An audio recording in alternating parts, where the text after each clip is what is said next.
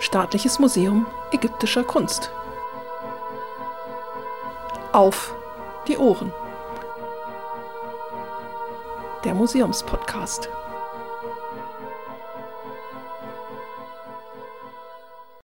Hallo und herzlich willkommen zu einer neuen Folge in unserem Podcast Auf die Ohren.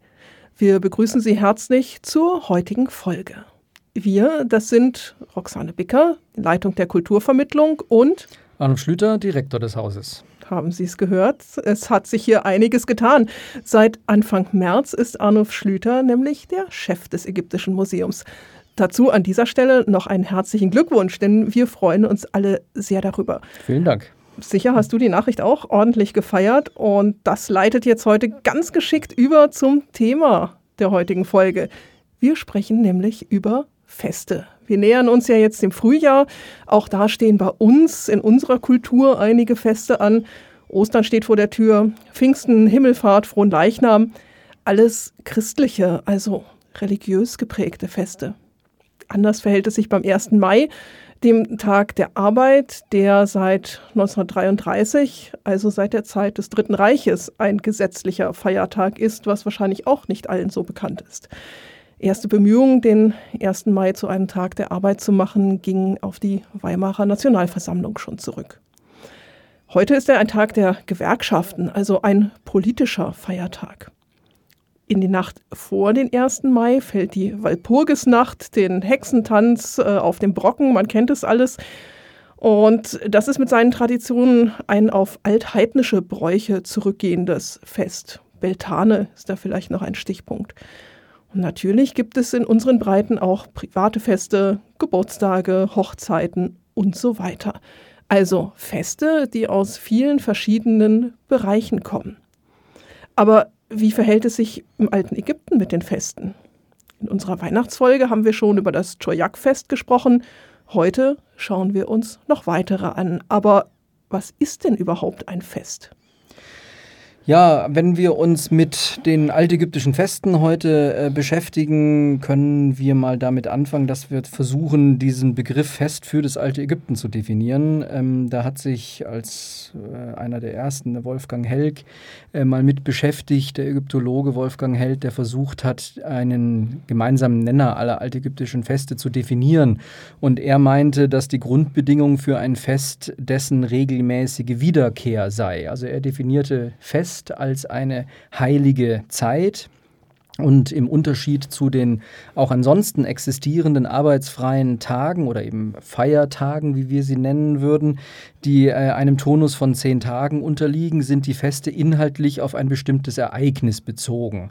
Äh, das kann allerdings unterschiedliche Ursachen haben. Also es gibt Ereignisse, die landwirtschaftlich, äh, einen landwirtschaftlichen Bezug haben. Es gibt astronomische Ereignisse, mythologische oder eben auch einen politischen Ursprung. Ganz genau wie bei uns auch wie bei uns, genau. Also so funktioniert es ganz ähnlich.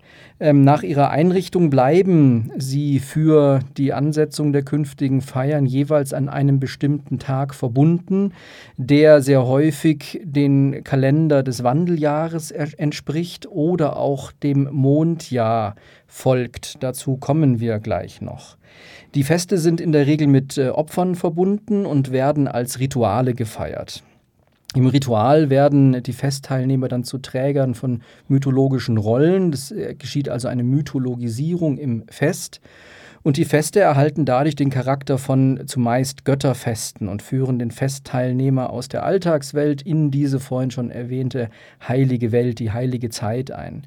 Sie sind also Tage der Gottesnähe für den alten Ägypter. So zumindest die Definition, die Wolfgang Helg seinerzeit mal aufgestellt hat. Ähm, diese Definition lässt schon erkennen, dass es im Wesentlichen um eben Götterfeste geht, weniger um Einzelfeste wie zum Beispiel Siegesfeste. Das könnte man vielleicht eher als Siegesfeiern oder mhm. ähnliches dann bezeichnen. Und schon gar nicht geht es bei den altägyptischen Festen äh, um private Anlässe wie Hochzeiten oder so ähnlich. Da haben wir kaum Belege zu. Aus Ägypten ist uns eine ganz große Anzahl an Festen bekannt. Es gibt Festlisten oder auch Festkalender, Festlisten in Tempeln, Festkalender auf Papyri. Es gibt Feste, die in religiösen oder auch politischen Texten genannt werden, in Wirtschafts- oder auch Aktenaufzeichnungen.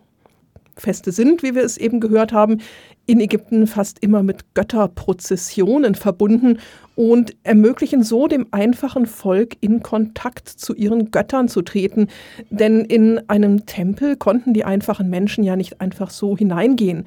Der Tempel war in Ägypten ähm, den Priestern, der Priesterschaft und natürlich dem König vorbehalten.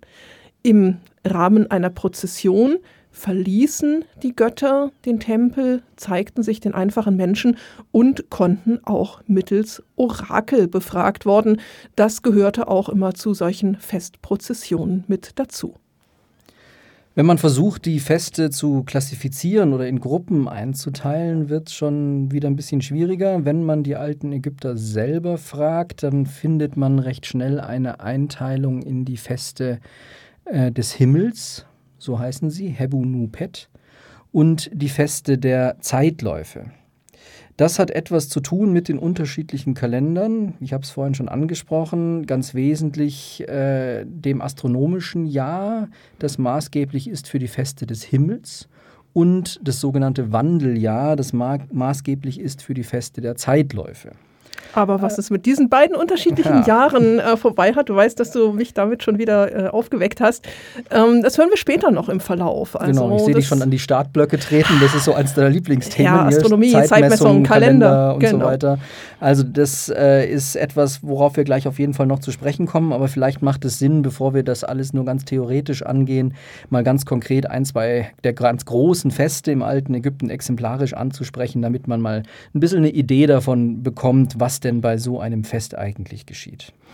Eines der bekanntesten altägyptischen Feste ist das sogenannte Opet-Fest, das in Theben stattfand, also eigentlich auch nur ein lokal begrenztes Fest war. Denn es ist so, dass solche Feste nicht immer unbedingt im ganzen Land gefeiert worden sind, sondern sehr lokal begrenzt sind. Das Opet-Fest dauerte mehrere Tage unter Ramses III. wurde es sogar auf bis zu 27 Tage ausgedehnt und es fand in der Achet-Jahreszeit statt, was in etwa unserem September entspricht. Während dieses Festes besuchte der Gott Amun mit seiner Frau Mut und dem gemeinsamen Kind Chons den Tempel von Luxor. In einer großen Prozession wurden die Götterbilder auf Barken aus dem heimischen Tempel von Karnak über eine Strecke von etwa zwei Kilometern nach Luxor verbracht. Später fand die Prozession auch zu Wasser statt, also auf wirklichen Wasserbarken. Ziel dieses Festes war aber nicht nur der Besuch des Amun in einem anderen Tempel, er sollte sich dort in Luxor im südlichen Heiligtum mit der Mutter des Königs vereinen, damit im Geburtsraum des Luxor-Tempels der Ka, also die Lebenskraft des Königs, wiedergeboren werden konnte.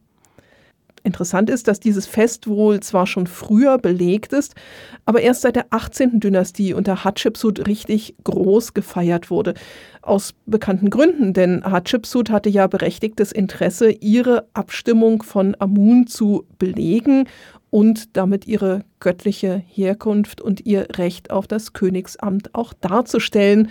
Eine detaillierte Darstellung des Opet-Festes findet sich zum Beispiel an den Wänden des Säulengangs des Luxor-Tempels, also da, wo die Prozession auch wirklich durchgezogen ist. Und solche Feste muss man sich vorstellen als wirkliche Großereignisse, auch für die ganze Bevölkerung. Du hast es vorhin ja schon mal angesprochen. Üblicherweise äh, ist das Allerheiligste eines Tempels und die davorliegenden Räume für die normale Bevölkerung gesperrt. Man kann da nicht einfach reinlaufen wie heutzutage in ein Gotteshaus, eine Kirche, eine Moschee äh, oder ähnliches. Äh, die Menschen hatten im alten Ägypten an diesen Tagen aber explizit frei, also dienstfrei, arbeitsfrei, um an den Festen teilzunehmen. Sicherlich nicht die 27 Tage, die du vorhin erwähnt hast bei Ramses, aber das wäre ein bisschen schwierig. Beim ja. Hauptprozessionstag.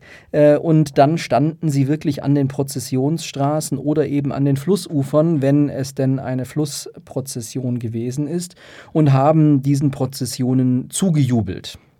Das waren eben aber nicht nur so ein paar Priester mit einem Götterbild, äh, die da über die Prozessionsstraßen gezogen sind, sondern sehr große Umzüge inklusive Musikern, Tänzern, Akrobaten Opferträgern und, und, und. Also das ist genau das, was wir eben auch in den Darstellungen zum Beispiel im Luxor-Tempel sehen, dass da eben beispielsweise die Musiker vorangezogen sind und die unterschiedlichsten äh, Blasinstrumente und Trommeln geschlagen haben und so weiter und so weiter. Ching de Rassabum, ich erinnere mich da nur an äh, frühe Kindertage auf dem Dorf, wo meine Oma gewohnt hat, gab es auch alljährlich um Pfingsten herum das große Schützenfest. Da gab es auch immer einen Umzug, wo natürlich genauso das ganze Dorf auf den Beinen war, die verschiedenen Vereine, die Gruppen sich präsentiert haben und der Rest des Dorfes, der eben nicht beim Umzug mit dabei war, jubelnd an den Straßenrändern stand. Ja. Also man kennt das heute durchaus auch noch. Äh, also Karnevalsprozessionen heute ne, ist im Prinzip genau dasselbe. Also es war tatsächlich ein richtiges Fest und eben nicht nur in Anführungsstrichen ein heiliger Umzug eines Kultbildes, von dem sonst keiner was mitbekommen hat. Ja. Und auch für das leibliche Wohl war gesorgt. Ähm, es wurde kostenloses Brot, Speisen, Getränke verteilt. Kamelle. Das war äh, also, da war wirklich was geboten. Und andererseits spendeten dann auch die Teilnehmer wiederum Opfer. Also beispielsweise bei der Bevölkerung waren Blumenopfer sehr häufig. Man kam mit Blumenopfern, mit Stabsträußen als mögliche und hat eben wirklich ein großes Fest gefeiert. Mit der Neueröffnung der Sphinxallee zwischen Karnak und Luxor im November 2021 wurde übrigens eine Opet-ähnliche Prozession dort abgehalten, die fortan, so verkündete das Antikenministerium Ägyptens, jährlich stattfinden solle, also eine Neuauflage in heutiger Zeit.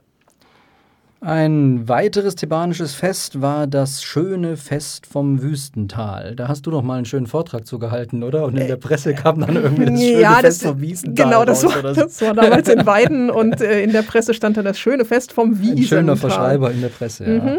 Also, das ist das schöne Fest vom Wüstental und hierbei querte die Barke des Amun aus Karnak den Nil, also fuhr nicht auf dem Nil die Strecke zwischen Karnak und Luxor, sondern querte auf die andere Seite. Von Osten um, West. Genau, um auf der Westseite die Nekropole zu besuchen. Dabei machte dann die Barke, die auf der anderen Seite ausgeladen wurde, und dann zu Fuß in eben auch einer Prozession weitergetragen wurde, Station in mehreren äh, Häusern von Millionen an Jahren, also das, was heute so salopp als Totentempel bezeichnet wird, äh, der Könige. Und das Ziel war äh, meistens der Talkessel von Der el-Bachari, das heißt meistens über längeren Zeitraum der Taltempel von äh, Der el-Bachari. Das Fest ist seit Beginn des Mittleren Reiches dort belegt. Es fiel in die Jahreszeit Shemo zwischen Februar und April und dauerte in der Regel zwei Tage. Vermutlich liegt dem Fest eine Vereinigung der Götter Amun und Hathor auch zugrunde. Das könnte ein Grund sein, warum eben dieser Talkessel von der El-Bachari, in der ja die Hathor eine besondere Verehrung auch empfand, so wichtig war als Prozessionsziel. Es war also eine Art Wiedergeburtsfest. Und neben diesen religiösen Feierlichkeiten nahm auch hier die Bevölkerung teil. Natürlich wieder am Rand der Prozessionsstrecke, jubelnd feiernd, aber auch man traf sich mit Kind und Kegel und einem großen Picknickkorb in den Gräbern der verstorbenen Vorfahren, pilgerte dorthin, um gemeinsam mit den verstorbenen Vorfahren zu feiern. So war das Fest also auch bekannt als das Fest im Grabe oder man höre, das schöne Fest vom Wiesental war nicht ganz so falsch. Es war nämlich auch der Tag des Rauschtrunkes. Schöne Darstellungen dieses Festes finden sich im Grab des Beamten Nacht, TT 52, wo man also die Feiernden beim Trinken, beim Fröhlichsein, beim Musizieren sehen kann. TT, sollte man vielleicht kurz erklären, steht für Theban Tomb, bezeichnet Thebanisches Grab, also die genau. thebanischen Gräber durchnummeriert. Mhm. Genau. Nach dem Ende der Barkenprozession in der Ebacherie zogen die Priester dann wiederum durch die Nekropole, grüßten die dort Feiernden und verschenkten Blumen, sogenannte Stabsträuße. Die folgende Trunkenheit wurde wohl auch mit Hathor assoziiert, die als Herrin des Weines und der Trunkenheit angesehen wurde. Und in einem dieser thebanischen Gräber, dem Grab 21, heißt es dann, deinem K. Trinke den schönen Rauschtrunk, feiere einen schönen Tag mit dem, was dir dein Herr Amun-Re gegeben hat, der Gott, der dich liebt. Großer, der den Wein liebt, der für Myrrhen gelobt ist, du hörst nicht auf, dein Herz zu erfrischen in deinem schönen Haus. Trunkenheit war ein beliebter, eine beliebte Komponente für Feste. Es gab zweimal im Jahr das Fest der Göttin Bastet, das auch das schöne Fest der Trunkenheit genannt wurde. Das große Bastetfest stand in Zusammenhang mit der Nilschwemme und dem Neujahr, das kleine Bastetfest im Zusammenhang mit dem Wagfest, dem Todesfest des Osiris. Eine Beschreibung des Festes bei Herodot, Historien 2. Kannst du uns kurz vorlesen? Genau, Herodot schreibt nämlich allgemein erstmal zu Festen, Festversammlungen, Umzüge und Prozessionen haben als erste Menschen die Ägypter veranstaltet und von diesen haben es die Griechen gelernt. Als Beweis dafür gilt mir Folgendes. Jene sind offensichtlich schon seit langer Zeit veranstaltet, die griechischen aber erst kürzlich eingerichtet worden. Es folgt dann eine Aufzählung der verschiedenen Orte und Götterfeste. Und zu dem Bubastisfest heißt es, wenn Sie nun in die Stadt Bubastis zum Fest ziehen, machen Sie Folgendes. Es fahren die Männer zusammen mit den Frauen, und zwar eine große Menge von beiden auf jedem einzelnen Kahn. Einige von den Frauen haben Klappern und klappern damit. Die Männer aber blasen die ganze Fahrt lang Aulos und die übrigen Frauen und Männer singen und klatschen in die Hände.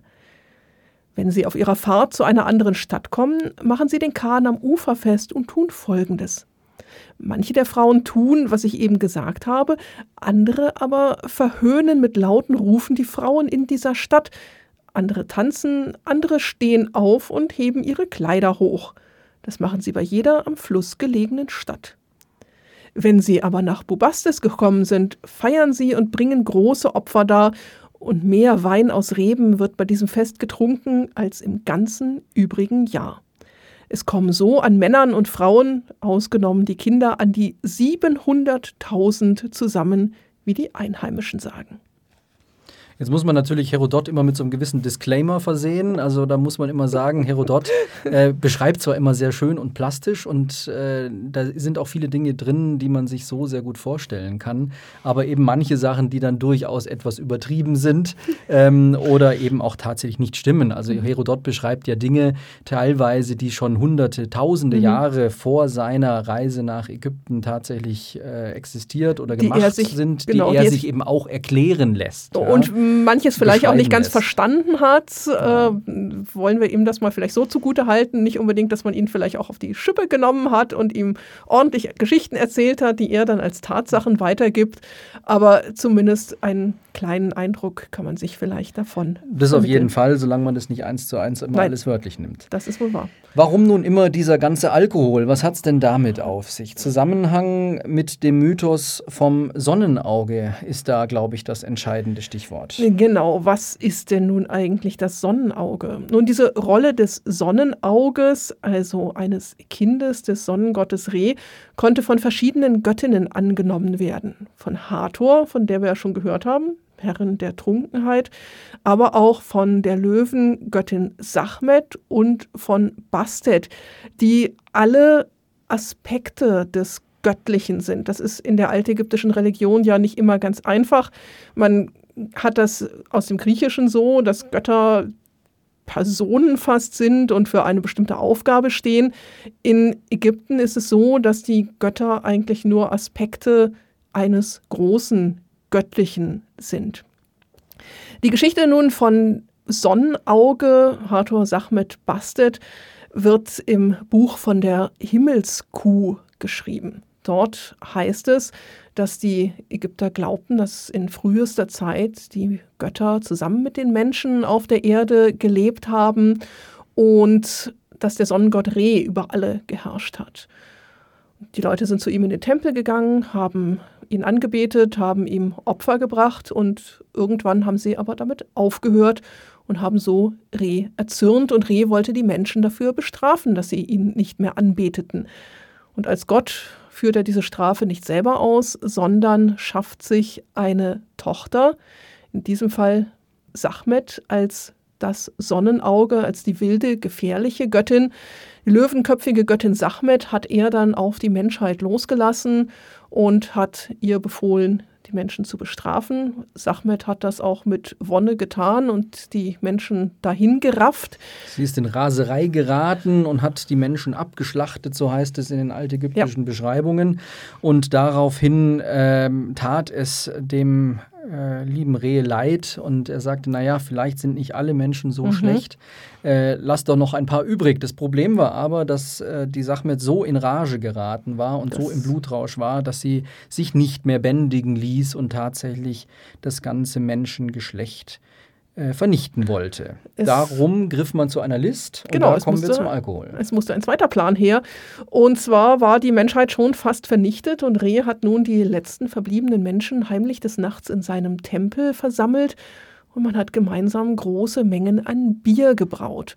Dieses Bier hat man mit Ocker rot gefärbt und hat es am Morgen auf den Feldern Ägyptens ausgegossen und Sachmet, die aus ihrem Nachtschlummer erwacht ist, hat diese großen Mengen an roter Flüssigkeit gesehen und hat natürlich gedacht, das ist Blut, Sehen von Blut, die sie da verbreitet hat, hat sich darauf gestürzt und hat das Ganze aufgetrunken und war dann von dem Genuss des Bieres so betrunken, dass sie in Ohnmacht gefallen ist und von Reh damit gebändigt werden konnte. Das heißt, aufgrund des Bieres war also die Menschheit gerettet. Und diesen mythischen Aspekt des Alkohols, den hat man nun mit diesem Rauschtrunk auch wieder bei den Festen aufgegriffen. Das ist eine schöne Erklärung und ein schöne, schöner Grund, oder? Kann man bei uns auf die Wiesen auch wieder auch ja. anwenden. Ne? Also die, muss nur die ähm, entsprechende Idee haben und sowas gut verkaufen können. Ja, klar, natürlich. Mit dem mythologischen Hintergrund passt das ganz, ganz wunderbar. Vom Neujahr und vom Kalender und warum wir eigentlich mehrere parallele Kalender haben. Davon wollten wir auch noch sprechen, mhm. weil eben unsere ganzen Festdaten an bestimmten Kalenderdaten hängen und es damit aber nicht ganz so einfach ist, wie wir uns das heute vorstellen. Genau, wir haben eben schon gehört, dass das Bastetfest in Zusammenhang mit der Nilschwemme und dem Neujahr lag. Es gab im alten Ägypten allerdings nicht nur ein Neujahrsfest, sondern zwei, die nicht unbedingt am selben Tag stattfanden. Warum ist das so? Nun, das ist ein wenig kompliziert. Der altägyptische Verwaltungskalender oder auch bürgerliche Kalender basiert auf einer Jahreslänge von 365 Tagen. Das astronomische Jahr, also der Umlauf der Erde um die Sonne ist aber nun 365 ein Viertel Tage lang, weswegen wir heutzutage alle vier Jahre einen Schalttag haben. Nebenbemerkung, eigentlich ist das Jahr 365,24219 Tage lang. Wir rechnen heute mit der Jahreslänge des gregorianischen Kalenders 365,2425 Tage so dass alle durch vier teilbaren Jahre Schaltjahre sind, aber nicht die sogenannten Säkularjahre 1800, 1900 und so weiter, aber doch die durch 400 teilbaren Schaltjahre, das heißt also 2000 war dann doch ein Schaltjahr, was heißt, dass man in 400 Jahren 97 Schaltjahre hat und so den Kalender und das astronomische Jahr in Übereinstimmung bringen kann. In Ägypten war es nun so, dass es keine Schalttage gab und sich das astronomische Jahr und der Verwaltungskalender alle vier Jahre um einen Tag verschoben haben und nur alle 1460 Jahre beide übereinstimmten. Das astronomisch beobachtbare Neujahr war definiert durch den heliakischen Frühaufgang des Sirius, also erstmals in der Morgendämmerung, als dieser Sirius sichtbar wurde. Und dieses Ereignis fiel mit dem Beginn der Nilflut zusammen. So hieß es und so wurde es entsprechend gefeiert. Das war also das Nilschwemmen-Neujahr. Genau, wobei so das auch nicht so eindeutig ist, wie es jetzt klingt, mhm. weil man sich dann darüber streiten kann, von welchem Punkt aus denn dieser genau. Sirius-Frühaufgang tatsächlich beobachtet wird. Das ist im großen Ägypten nämlich durchaus um ein paar Tage wiederum unterschiedlich. Genau, also auch das ist nicht ganz so einfach, wie es den Anschein hat. Nun begann aber auch der Verwaltungskalender mit einem Neujahr. Und dieses Neujahr hieß Tepi, Renpet, Uput, Renpet erster Tag des Jahres, Öffner des Jahres. Und um nun diese beiden Kalender bzw. das astronomische Jahr und diesen Verwaltungskalender miteinander abzugleichen, gab es im alten Ägypten auch bereits Kalenderaufzeichnungen. Namentlich zu erwähnen sind hier der Papyrus Ebers, der sonst eigentlich immer nur als medizinischer Papyrus bekannt ist, aber auf dessen Rückseite sich auch Kalenderdaten befinden, und der Papyrus Al-Dahun, wo sogenannte Sotis-Daten genannt wurden. Das heißt also, an welchem Tag des Verwaltungskalenders der heliakische Frühaufgang des Sirius beobachtet worden ist. Das ist ganz nützlich für die Chronologie des alten Ägypten. Das heißt, man kann damit also diesen Tageszeitpunkt oder den Aufgangszeitpunkt berechnen. Aber es ist trotzdem schwierig, weil, wie gesagt, wie du es eben schon erwähnt hast, man nicht unbedingt immer weiß, wo denn nun der Beobachtungsort stattgefunden ist. Das Jahr war aufgeteilt in zwölf Monate zu je 30 Tagen, die auch nach Götternamen bezeichnet wurden. Und wenn man da mal kurz nachrechnet, fehlen dann eben noch ein paar Tage zum vollständigen Jahr. Das heißt, am Ende des Jahres standen die sogenannten fünf Epagomenen. Äh, das waren Tage, die auch als Geburtstage der Götter äh, beschrieben worden sind. Nämlich das waren der Götter Isis, Osiris, Seth, Nephthys und Horus.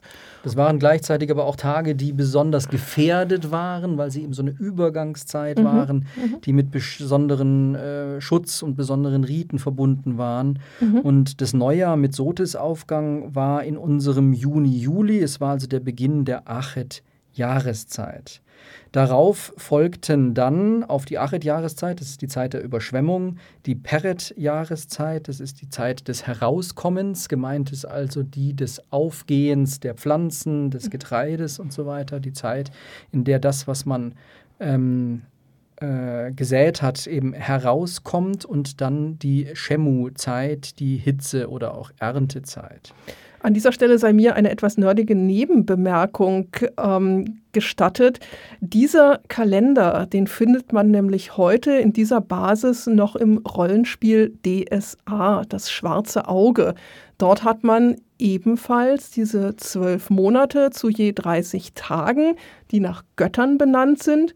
Man hat das Neujahr im Sommer und man hat in dieser Zeit die sogenannten fünf namenlosen Tage, die dem namenlosen Gott zustehen. Und das ist auch immer eine Zeit, wo ganz, ganz schlimme Dinge geschehen können. Das heißt also, auch heute im Rollenspiel wird auf diesen altägyptischen Kalender noch Bezug genommen. Die im Verwaltungskalender festgelegten Feste, wir haben das am Anfang schon gehört, hießen Feste der Zeitläufe und wandelten so durch die Jahreszeiten. Zusätzlich dazu gab es aber nun noch einen weiteren Kalender zum astronomischen Jahr, zum Verwaltungskalender, den Mondkalender, der sich nach dem Lauf und den Phasen des Mondes richtete und je nach Mondphasen zwölf oder dreizehn Mondmonate lang war. Als Monatsanfang galt in Ägypten stets der Beginn der Nichtsichtbarkeit des Mondes vor Sonnenaufgang, nicht der erste Tag der ersten Sichtbarkeit nach Neumond. Das ist für einen Monatsbegang in der altägyptischen Kultur im Vergleich zu anderen Kulturen auf der Erde relativ ungewöhnlich. Nach dem Mondkalender nun berechnete man die Feste des Himmels, die allmonatlich gefeiert wurden. Ein paar andere Feste vielleicht noch ganz kurz. Ähm, wir haben jetzt über ein paar schon gesprochen, aber es gab natürlich eine Vielzahl von Festen. Eines, das mir gerade einfällt, ist das sogenannte Minenfest, also auch ein Fest für hm. einen ganz bestimmten Gott. Und das unterscheidet sich von den eben vorhin schon besprochenen dadurch, dass es ein eher ruhiges, im fast stillen, verborgen stattfindendes äh, Fest gewesen ist, ohne die ganz große Prozession, ohne die große Trunkenheit, ohne die Einbeziehung der Öffentlichkeit. Also so etwas hat es auch gegeben. Ein Fest, das wohl seinen ursprünglichen äh, Entstehungszeitpunkt bereits in der Frühzeit hatte. Es ist, glaube ich, seit der vierten Dynastie nachweisbar. Mhm. Es war wohl ursprünglich eine Art Fruchtbarkeits- oder auch Wiedergeburtsfest und im Neuen Reich fand dieses Fest auch im Tempel von Karnak statt.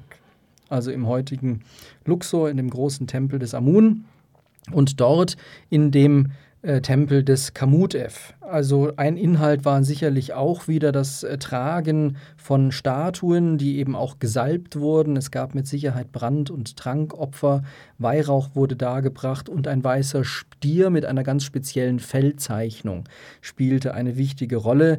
Daneben gibt es äh, Quellen, die das Abschießen von Pfeilen äh, beschreiben, die das Auflassen von Vögeln in die vier unterschiedlichen Himmelsrichtungen belegen und so weiter und so weiter. Also wir kriegen über die Quellen und die Beschreibungen, die wir haben, halt so Schlaglichter auf einzelne Feste mhm. und können aber natürlich im Detail immer sehr trefflich darüber diskutieren, wie denn so ein Festablauf tatsächlich in Realität ausgesehen haben könnte. Das ist nicht immer ganz einfach. In Zusammenhang mit dem Gott Min ist auch ein Ritual überliefert, das auf den Wänden des Sesostris-Kiosks abgebildet ist, das als Klettern für Min bezeichnet wird. Der König opfert Grundsteinbeigaben in einer Baugrube, dann wird ein Holzgerüst errichtet und dann erklettern bunt geschmückte Männer dieses Gerüst. Sie bereiten Felle darüber und spannen Seile. Und eventuell geht dieses Ritual zurück auf ein frühzeitliches Geschehen, bei dem ein Zeltheiligtum für Min errichtet wurde. Hier scheint es sich wohl um eine Art Gründungszeremonie zu handeln und ähnliche Zeremonien kennt man auch von Tempelbauten, wo zur Gründung der König ein Ritual, ein Fest abgehalten hat. Das ist vergleichbar bei uns mit unseren Grundsteinlegungen beim Bau von Gebäuden, bei unserem Richtfest. Und auch wir, die wir jetzt hier gerade in den Grundfesten des Museums sitzen, haben zur Grundsteinlegung 2008 ein ähnliches kleines Ritual, wenn man so sagen will, abgehalten. In den Grundstein, der hier beim Gebäude verbaut wurde, haben wir nämlich ein Relief, ein Abguss eines Reliefs des Königs bei der Grundsteinlegung hineingelegt und ein paar Repliken von altägyptischen Gründungsbeigaben sowie ein Papyrus, auf dem ein entsprechender Text dargestellt ist. Wenn wir über die Feste im alten Ägypten sprechen, sollte auf jeden Fall ein Fest äh, nicht fehlen. Und zwar ist es ein Fest, das der eine oder andere sicherlich schon mal gehört hat, das Sethfest. Dieses Sethfest wird idealerweise zum 30-jährigen äh, Jubiläum der Regierungszeit eines Königs gefeiert, zum ersten Mal. Und da geht es darum, dass die körperlichen und geistigen Kräfte des Königs erneuert äh, werden, sich verjüngen. Und auch dieses Fest hat seinen Ursprung in der ganz frühen Zeit. Und die Darstellungen, die wir zu diesem Seetfest äh, haben, äh, zeigen beispielsweise auch einen Wettlauf, den der König mhm. mit einem Stier äh, sich leistet oder den er bestehen muss, äh, eine architektonische Fassung dieses Festes und der dazugehörigen Festarchitektur finden wir ganz früh in der ersten Pyramide ähm, im Lande Ägypten, nämlich in der Pyramide des Djoser, mhm. wo die Festarchitektur in massive Steinbauten, die also tatsächlich wirklich nur ja, man kann sagen, Festbühne sind. Mhm. Diese Gebäude sind also massiv, haben keine Räume, können nicht genutzt werden. Aber das Fest war so wichtig, dass diese Festarchitektur dort in Stein festgehalten wurde. Als Kulisse, wenn man so sagen Als Kulisse mhm. aufgebaut wurde. Und dort gibt es auch einen großen Festhof, auf dem zum Beispiel auch die Laufmale noch tatsächlich baulich vorhanden sind, um die eben dieser Kultlauf des Königs und dieser Wettlauf des Königs stattgefunden haben soll und damit eben auch in alle Ewigkeit weiterhin stattfinden soll. Also auch die Festteilnahme aus dem Jenseits heraus mhm. ist ein ganz wichtiger Punkt, den wir noch gar nicht angesprochen haben. Das geht sogar so weit, dass sich ähm, auch in späterer Zeit noch, auch in Theben und an anderen Orten, die Gräber der Leute, die sich das leisten konnten, der Beamten, der Elite, auf die Prozessionswege hin ausrichten. Also man richtet seinen Grabeingang und sein Grab auf den Prozessionsweg aus, um dann eben in alle Ewigkeit an diesen Festprozessionen auch im Jenseits weiterhin teilhaben zu können. Beziehungsweise am wahren Leben teilhaben zu können. Das war eben auch ein ganz großer Anspruch. Zeigt sich ja auch im schönen Fest vom Wüstental, dass man dort mit den verstorbenen Vorfahren zusammen feiert und so sie also auch wieder ins normale Leben einbindet. Wir haben vom Seetfest relativ viele Darstellungen auf frühzeitlichen Elfenbeinplaketten. Zu nennen ist hier auch noch die Keule des Narmer von dem wir ja auch die Nama-Palette kennen. Aber wir haben nicht so wirklich eine direkte Abfolge dieser einzelnen Riten. Die erste ausführliche Darstellung des Festablaufes zeigt einen Reliefzyklus im Sonnenheiligtum des Niuseré, aber auch da haben wir nur einzelne Szenen und können so also nicht das ganze Fest rekonstruieren. Das eigentliche Ritual zur Verjüngung des Königs findet im Inneren des Palastes statt. Es wird von wiederum Prozessionen gerahmt und gefolgt von einer Audienz, bei der der König in einer Kapelle thronend die Huldigung des ganzen Landes entgegennimmt und dabei, das ist immer sehr gut zu erkennen, trägt er einen bestimmten Mantel, das ist der sogenannte Seetfestmantel, der ihn fast komplett einhüllt.